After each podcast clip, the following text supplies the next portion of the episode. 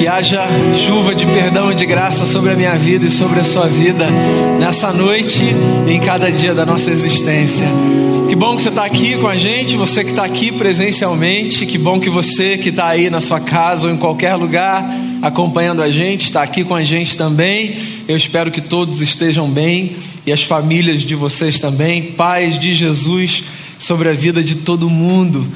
Quero convidar vocês, irmãos e irmãs, a voltarem os olhos para a segunda carta de Paulo aos Coríntios, capítulo de número 12. Esse será o nosso texto para essa noite, segunda carta de Paulo aos Coríntios, capítulo de número 12, do verso 1 ao verso 10. E diz assim o texto: É necessário que eu continue a gloriar-me com isso Ainda que eu não ganhe nada com isso, passarei as visões e revelações do Senhor. Conheço um homem em Cristo que há 14 anos foi arrebatado ao terceiro céu. Se foi no corpo ou fora do corpo, não sei, Deus o sabe.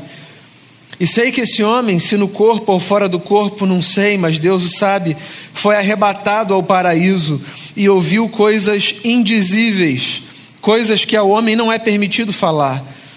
Nesse homem me gloriarei, mas não em mim mesmo, a não ser em minhas fraquezas. Mesmo que eu preferisse gloriar-me, não seria insensato, porque estaria falando a verdade. Evito fazer isso para que ninguém pense a meu respeito mais do que em mim vê ou de mim ouve. E para impedir que eu me exaltasse por causa da grandeza dessas revelações, foi-me dado um espinho na carne, um mensageiro de Satanás para me atormentar. Três vezes roguei ao Senhor que o tirasse de mim, mas ele me disse: Minha graça é suficiente para você, pois o meu poder se aperfeiçoa na fraqueza. Portanto, eu me gloriarei ainda mais alegremente em minhas fraquezas, para que o poder de Cristo repouse em mim. Por isso, por amor de Cristo, regozijo-me nas fraquezas, nos insultos, nas necessidades, nas perseguições e nas angústias, pois quando sou fraco, é aí que sou forte. Palavra do Senhor através do seu servo, apóstolo Paulo, nosso irmão na fé. Quando eu leio esse texto, eu me lembro de um fato que está posto aqui, mas do qual às vezes a gente se esquece.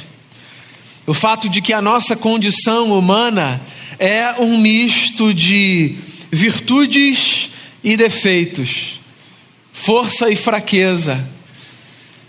Sempre que eu olho para esse texto, eu me deparo necessariamente com a beleza e com a feiura da nossa condição. E eu me lembro de algumas histórias, de algumas frases, de alguns episódios que eu testemunhei lendo livros ou assistindo entrevistas que corroboram com essa verdade.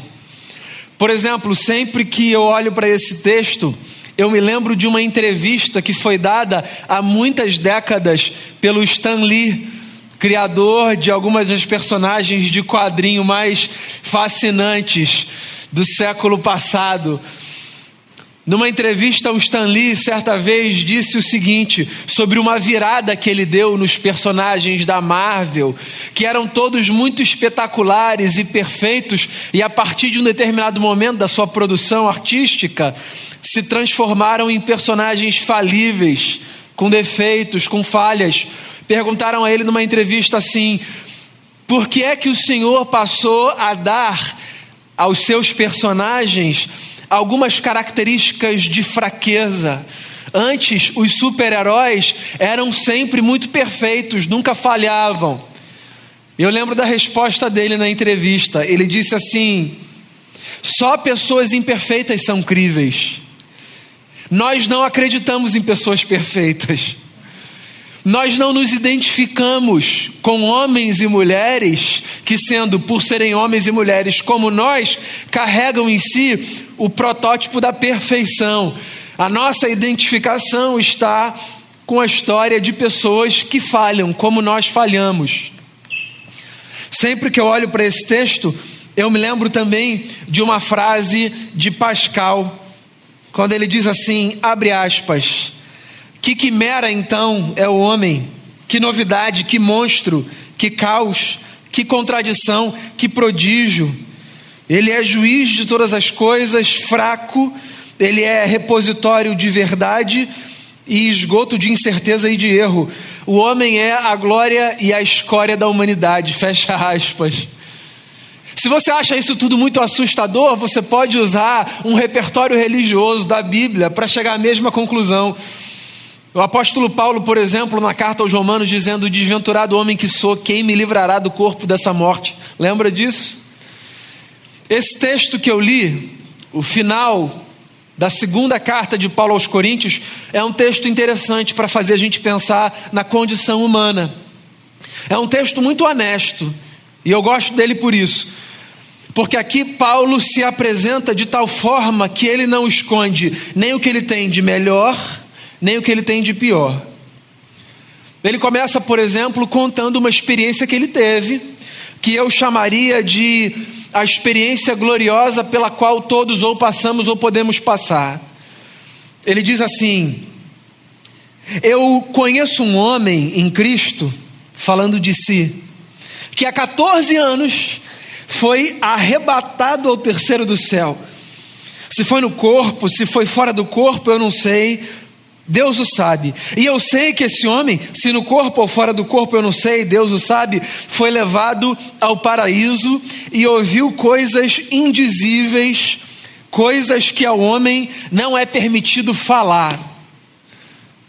Verdade ou não é? Que quando você lê esse texto até aí, passa pela sua cabeça, pô, Paulo, podia falar, né? Porque qualquer coisa que vem para a gente com essa glória e com uma recomendação de coisas sobre as quais não se pode falar, isso tudo desperta na gente uma vontade de saber do que, que esse sujeito está falando, que coisa gloriosa é essa, que coisa inefável é essa que ele testemunhou nessa viagem no corpo ou fora do corpo que ele chama de ida ao terceiro céu. Mais do que tentar teologizar em cima da experiência de Paulo, eu fico tentando estabelecer pontes desse relato com algumas experiências que a gente vive na vida. Todo mundo aqui já deve ter tido alguma experiência que classificaria como experiências de uma espécie de epifania.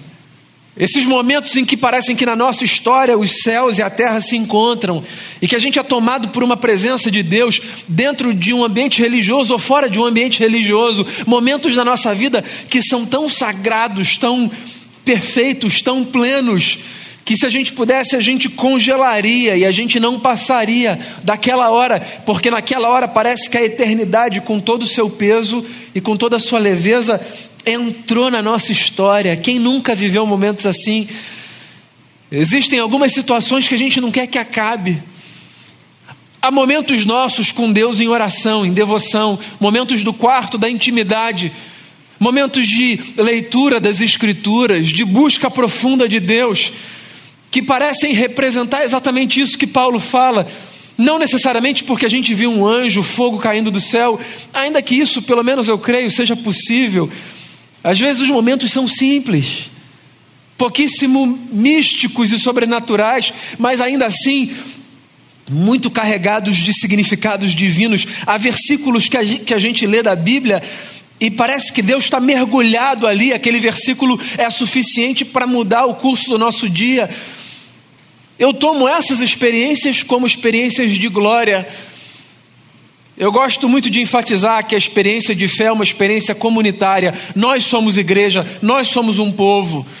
Gosto muito de dizer, por exemplo, da importância de nós cantarmos, de nós pensarmos e de nós nos portarmos a partir dessa perspectiva da primeira pessoa do plural, nós. Ele é o nosso Pai, o pão é nosso. As dívidas que precisam ser perdoadas são as nossas.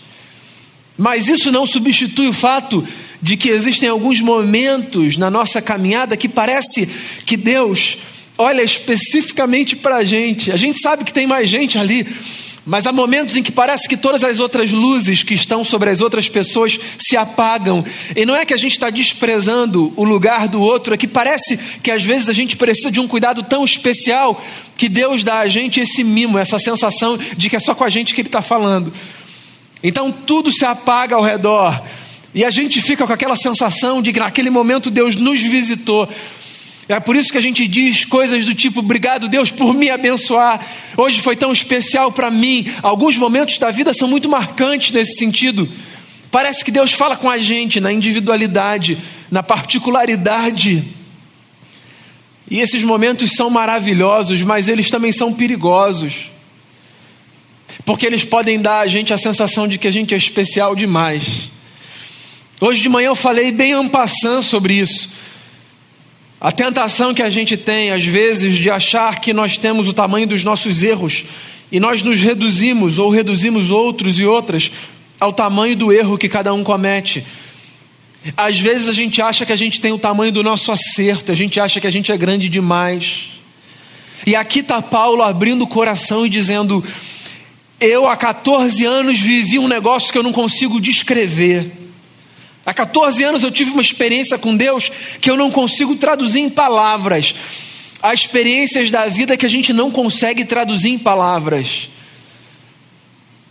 E aí ele diz que essa experiência foi tão maravilhosa que por causa dessa experiência ele teria, ao seu próprio juízo, razão inclusive para se gloriar em si. Olha só que coisa louca!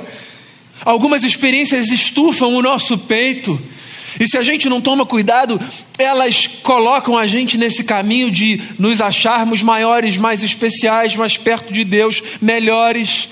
Isso é muito perigoso. Eu acho que, justamente para fazer um balanço, além das experiências gloriosas e majestosas, além das nossas visitas aos nossos terceiros céus, Deus nos faz lembrar também que a nossa vida, vivida no chão dessa história é palco de muitas angústias e de muitas lutas. Porque se a nossa vida fosse só uma vida de glórias, nós seríamos perigosíssimos para os outros e para nós mesmos. Nós seríamos insuportáveis. Nós julgaríamos os outros a partir da estatura que nós achamos que nós temos. A nossa vida seria muito mais complicada, pode acreditar. É verdade ou não é? Nós dizemos por aí, dentro de ambiente de igreja e fora de ambiente de igreja, nós somos forjados na luta. Os nossos dias difíceis cumprem um papel na nossa história. Eles fazem com que a gente crie calos. Eles dão a gente acúmulo de experiência, a possibilidade de adquirir sabedoria. Os dias difíceis são importantes. Fossem todos os nossos dias fáceis, possivelmente nós seríamos indivíduos insuportáveis. E aí está aqui Paulo dizendo: Eu vivi uma coisa indescritível, uma experiência minha com Deus. Agora, para que eu não me gloriasse em mim mesmo, outra coisa eu também vivi. Eu recebi na minha carne um espinho, que ele chama de mensageiro de Satanás. Olha só que coisa louca. Olha a metáfora que ele usa. Ele diz assim: Eu tenho em mim um espinho na carne. Há toda uma discussão teológica em torno de que espinho na carne é esse. Crente é fofoqueiro desde o início da igreja, né? Tá ali, todo mundo quer saber que espinho na carne é esse. Esquece isso, deixa o Paulo com o espinho dele. Qual é o seu? O que é que te lembra que nós somos gente? E que gente sofre dor, angústia, privação, tentação, um espinho na carne, ou seja, uma lembrança, uma lembrança da qual eu não posso fugir. Alguma coisa Paulo carregava no corpo, alguma coisa ele carregava na sua existência, na vida, fosse física, literal, fosse uma, uma realidade emocional, uma realidade existencial, alguma coisa Paulo carregava dentro de si que não era satisfatória. Era algo que ele chamava de um mensageiro do adversário. O mesmo Paulo que disse que foi o terceiro céu, o mesmo homem. Nós somos assim. A mesma vida que experimenta as coisas mais maravilhosas diante de Deus, vive as angústias mais profundas na alma. E a gente não tem nem esse tamanho, nem esse tamanho. Disse isso hoje de manhã, repito. A gente tem um outro tamanho que passa por isso tudo, mas que não se mede apenas por isso que acontece aqui no melhor dia, nem lá no pior dia. O mesmo Paulo diz: Eu tenho um espinho na carne, eu tenho alguma coisa que me atormenta, eu tenho algo com o qual eu luto todos os dias. Todo mundo tem alguma coisa com a qual luta todos os dias, todos temos. Todos temos. Nós somos um campo minado.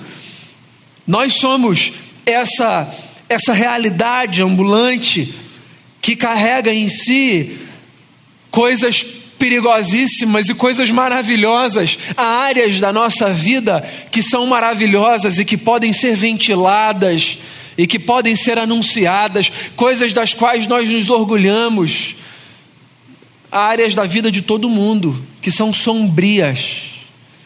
Tem coisa que a gente não gosta de lembrar, de pensar. Tem coisa que a gente tem vergonha de lembrar, não por causa dos outros, mas por causa da gente. Tem vezes que a gente sacode a cabeça para a gente se esquecer de um negócio que está lá dentro, a gente não está falando, não está na cara, o outro às vezes nem sabe, mas só da gente pensar angustia, porque a gente é assim, essa é a nossa condição humana. Por isso que eu gosto da frase do Pascal que termina dizendo: Eis o homem, glória e escória do universo. E aí, o texto é interessante porque à medida que Paulo avança, depois dele abrir o jogo e dizer: Eu já vivi um negócio maravilhoso com Deus, e eu tenho um espinho na carne, ele diz assim: Inclusive, eu já pedi a Deus três vezes para tirar esse espinho da carne. Tenta pensar aqui de forma metafórica, análoga, numa realidade pela qual todos já passamos, todos, todos, todos. Que talvez traga para a gente um pouco do que significa experimentar o alívio de ver um espinho da carne ser tirado. Quem nunca, né? Esbarrou uma quina da madeira, o dedo, uma farpa entrou, aquele negócio invisível aos nossos olhos, às vezes, que a gente luta para achar, mas que não nos deixa esquecer que está ali, certo?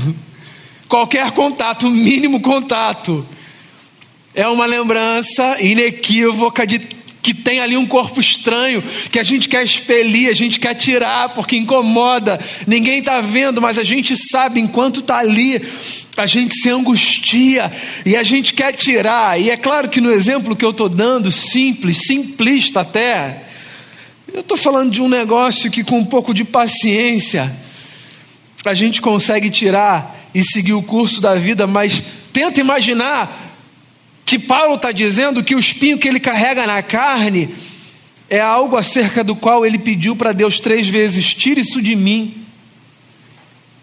E Deus disse não. E eu fico me perguntando, por que é que Deus diz não para alguns pedidos tão legítimos nossos? E para algumas orações tão justas? Porque você pode pensar assim, né, no seu lugar, Deus dizer não para, sei lá, ah Deus, eu queria tanto aquele carro. E Deus dizer não. Eu estou dando aqui um exemplo fútil, superficial.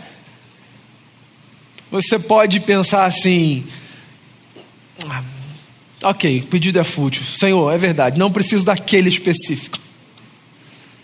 Agora, você olhar para um negócio como esse, porque eu não imagino que o espinho na carne de Paulo fosse o desejo por um carro, vamos combinar, né? Você olhar para aquelas orações que a gente faz, que são aquelas orações que a gente faz no ápice da nossa compreensão sensata da vida, sabe, no dia de maior sobriedade da nossa espiritualidade, que a gente olha e diz: Senhor, eu vou te pedir um negócio que é sério, que é profundo, que me afeta, por favor, faça isso. Aí você pede isso para Deus. Você olha para o seu pedido, é aquele pedido que foi pensado, que foi dissecado. Você diz: não tem como Deus dizer não para um negócio desse, Deus é bom. Aí você pede, e vem uma negativa, e não, não é que vem uma negativa em voz audível, não, Daniel, se vira, você que lute. Não é assim, não. Vem aquela negativa que a gente percebe pelas circunstâncias que não mudam. Aquela negativa que é resultado do eu estou pedindo, eu estou lutando, eu estou tentando ver se alguma coisa acontece, mas não acontece. E aí eu entendo esse negócio como uma negativa divina. E eu peço uma vez, e eu peço outra vez, eu peço uma terceira vez, e eu não recebo aquilo que eu desejo. Mesmo tendo um salmo que diz assim: agrada-te do Senhor e Ele satisfará os desejos do teu coração. Pois é, é do jogo, é da vida. Tem oração que não vai ser respondida do jeito que a gente quer. E não que eu ache que Deus não responda para necessariamente um propósito específico. Eu não penso objetivamente assim. Mas eu penso que as respostas não oferecidas da forma como a gente deseja sempre nos dão a possibilidade de perceber outras coisas que estavam invisíveis aos nossos olhos. Então não é que Deus queira necessariamente ensinar uma coisa específica com aquela negativa. É que diante daquela negativa a gente tem a possibilidade de mudar a perspectiva e enxergar aquela cena de outra maneira. No caso aqui do texto, Paulo inclusive diz que na experiência dele, objetivamente Deus disse o seguinte: a minha graça é suficiente para você, porque o meu poder se aperfeiçoa na fraqueza. Aí Paulo então chega a uma conclusão e diz assim: Bem, portanto, eu me gloriarei ainda mais alegremente nas minhas fraquezas, porque se a graça de Deus e o poder de Deus se aperfeiçoam na minha fraqueza, então, quanto mais eu for consciente da minha fraqueza, mais o poder de Cristo vai repousar em mim. Porque tem um negócio: eu posso sofrer insulto, ter necessidade, ser perseguido e experimentar angústia, mas eu aprendi um lance: quando eu sou fraco, aí é que eu sou forte. Olha só, essa é a grande sacada, essa é a grande lição. Esse é o um negócio. O texto não é uma fórmula para a gente ser bem sucedido. O texto é uma lição de vida. O que Paulo está dizendo é que ele que é homem, como todos somos, ele que é humano, ele que tem momentos de glória e momentos de vergonha, ele que faz orações que às vezes não são atendidas, ele ouviu de Deus um negócio que é importante para todo mundo. A gente se lembrar que a graça dele nos basta e que o poder dele se aperfeiçoa na nossa fraqueza. Porque quando a gente é fraco, talvez seja esse o momento em que a gente tem a chance de se dar conta de que existe uma outra força que nos habita e que nos sustenta e que nos faz caminhar. O texto é esse. E a lição é essa. Só para você não se esquecer, nós somos humanos. E como disse o Stan Lee na entrevista que deu, nós somos críveis na legitimidade da nossa espiritualidade, não porque vivemos como super-homens, mas porque vivemos como gente. E como é que a gente vive? Gente vive tendo no repertório experiências maravilhosas e indizíveis, dias de céus abertos, de fogo caindo, de anjo guiando, dias de experiências que não se traduzem por palavra humana, e dias de lembrança profunda de que todo mundo tem um espinho na carne. Nós somos assim, eu, você e qualquer pessoa. Eu já disse isso aqui muitas vezes e queria reafirmar. Eu não acredito em espiritualidade angelical. Eu acredito em anjo, mas em espiritualidade angelical eu não acredito. Ou seja, nessa espiritualidade que toma os anjos como modelo de vida. Eu não acredito. Nessa espiritualidade que, que não oscila, que é linear. Eu acredito em espiritualidade humana Eu acredito em gente que tem muita coisa boa para contar e que tem em si coisas que não deseja que ninguém saiba. Não porque eu me satisfaço no fato de que nós temos todos coisas que são vergonhosas e que a gente não quer que ninguém saiba, mas é porque essa é a condição humana. Glória e escória do universo. Nós somos gente. No seu pior dia, lembre-se, você é humano. No seu melhor dia, lembre-se, você é humano. Esse texto também está aqui para lembrar a gente que, seja qual for a circunstância, a gente sempre pode se aproximar de Deus em oração. Sempre, sempre, sempre. Essa é uma das coisas mais maravilhosas que a fé nos possibilita: nos aproximarmos de Deus em oração. Sempre. Ore, ore sempre. Peça a Deus o que você quiser. Partilhe com Deus o que você desejar. Abra sua vida diante de Deus da forma que você souber abrir. A gente não precisa ter um repertório específico de palavra para orar, não precisa. A gente simplesmente abre a nossa boca como uma continuação do coração que foi aberto e a gente coloca diante de Deus aquilo que está lá dentro. Não tenha medo de orar. Você sabe que quando eu era criança na igreja, esse era o meu pavor, né? Que me chamassem para orar. Então, quando era uma liturgia, a igreja que eu participava tinha algumas liturgias, alguns cultos que as crianças participavam. Era um desespero. Eu ficava ali orando para não me chamarem para orar. Oh, Senhor, eu não, não sei esse negócio. Adultos também tem esse negócio. Né? Fica tranquilo que eu não vou chamar ninguém aqui para orar, não. E agora, como é que eu faço? A oração é essa experiência de lábios que se abrem como extensão de um coração que está rendido, diante de um Deus que é nosso Pai. E se é diante de um Deus que é nosso Pai, a gente não precisa pensar muito no que a gente vai falar, não. A gente pode só abrir o coração, ore com toda a sua força, ou com toda a sua fraqueza, com o que você tiver ou com o que você não tiver, ore. Agora, saiba de um negócio: há orações que não serão respondidas do jeito que a gente deseja. E eu não estou falando apenas das orações fúteis, como eu mencionei ainda há pouco. Estou falando inclusive das orações mais profundas. Há pedidos de cura que não são atendidos da forma que a gente deseja.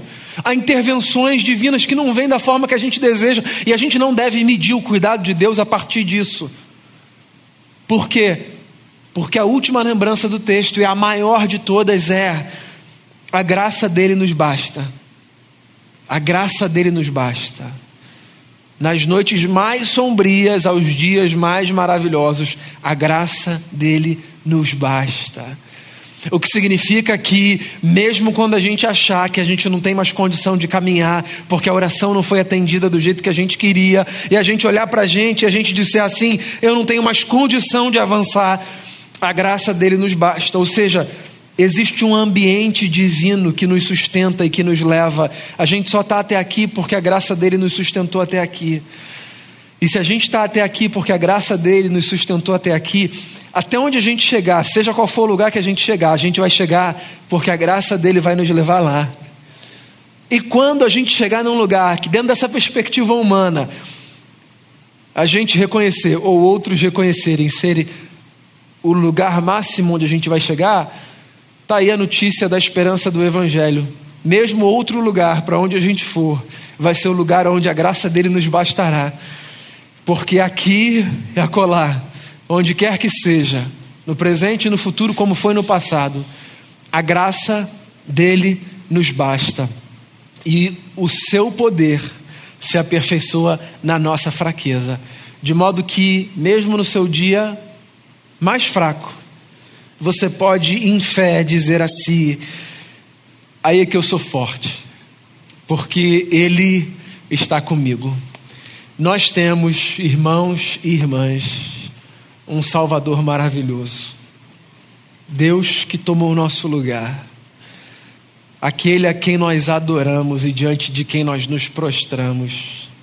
Esse é o mistério da graça, nele a gente sempre pode confiar. Eu quero orar com você, chamar meus irmãos do louvor aqui à frente. Quero encorajar você a colocar a sua vida aí diante do Senhor.